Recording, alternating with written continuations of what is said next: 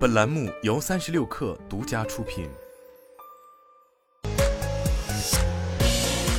网络新商业领域全天最热消息，欢迎收听快讯不联播，我是金盛。满帮平台数据显示，十一期间，九月十九号至十月七号，在北京、上海、成都食品运入排行榜中，冻品均排在首位。北京的厨具运入量较上月环比增长高达百分之七十三点五，面粉运入量环比增长百分之四十点七九。水产方面，生蚝居广州、深圳水产运入量的榜首，运入北京、上海的水产则以各类螃蟹为主。此外，数据显示，广州、北京、深圳的体育用品运入量较去年同期相比，分别增长了百分之二十一点五、百分之十九点五、百分之三。三十六氪获悉，中国汽车工业协会发布最新数据，九月汽车企业出口三十点一万辆，环比下降百分之二点六，同比增长百分之七十三点九。其中，新能源汽车出口五万辆，环比下降百分之四十点三，同比增长超过一倍。一至九月，汽车企业出口二百一十一点七万辆，同比增长百分之五十五点五。其中，新能源汽车出口三十八点九万辆，同比增长超过一倍。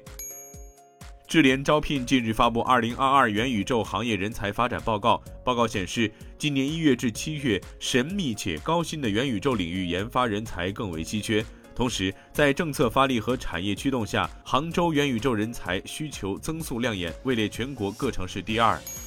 乘联会秘书长崔东树表示，综合今年前三季度市场表现和第四季度车企冲刺力度加大的因素，预计今年新能源汽车全年批发销量有望达到六百五十万辆，渗透率大概在百分之二十八左右。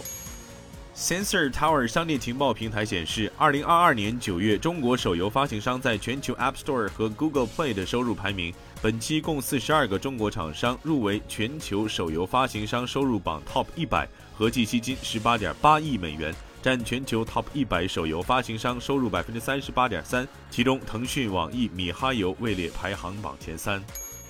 由北京大学字节跳动数字人文开放实验室研发的古籍数字化平台“十点古籍”测试版正式上线。目前，该平台涵盖三百九十部经典古籍，主要来自四部丛刊，共计三千多万字。即日起向公众免费开放。未来三年，十点古籍将陆续完成一万种古籍的智能化整理工作，基本覆盖儒家、道家和佛学的核心典籍目录，届时将全部免费开放。谷歌周二表示，将在未来一周内在印度推出其全球奖励计划 Google Play Points。印度的 Google Play 商店用户可以通过在应用市场购买应用内项目、应用程序、游戏或订阅获得积分，并使用积分兑换特殊的应用内物品。Google Play 积分计划旨在提高用户对 Google Play 生态系统的参与度。该奖励计划已扩展到全球二十八个国家，有超过一亿人参与过该计划。以上就是今天的全部内容，咱们明天见。